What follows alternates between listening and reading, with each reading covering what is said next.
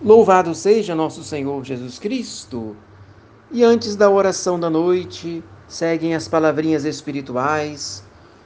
E São João Maria Vianney, quando ele fala sobre a confissão, ele diz: Meus filhos, há outros ainda que profanam os sacramentos de outro modo.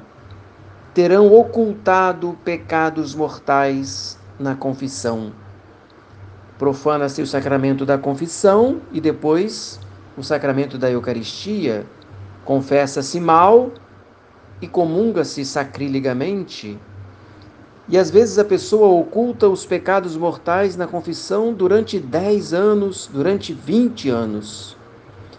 Essas pessoas são sempre atormentadas. Sempre o seu pecado lhes está presente ao espírito.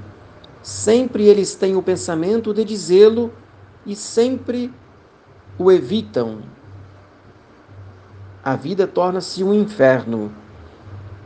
Quando essas pessoas enxergam esse pecado, pedem para fazer uma confissão geral e dizem os seus pecados como se acabassem de cometê-los, mas não especificam que ocultaram esse pecado durante 10 anos ou 20 anos. Não confessam que os ocultaram.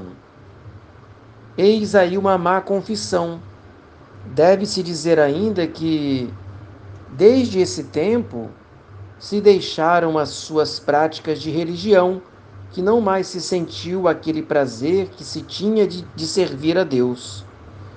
Isso significa que a pessoa acaba vivendo mal a sua fé e o seu coração fica frio.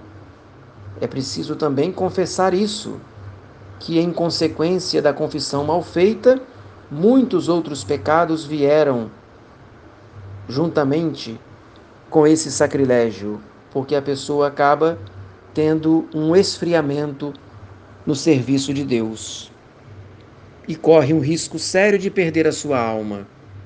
Por isso rezo com você agora a oração da noite. Tendo a luz desaparecida, nós vos suplicamos, Criador de todas as coisas, que sejais por vossa clemência nosso protetor e nosso guarda durante esta noite.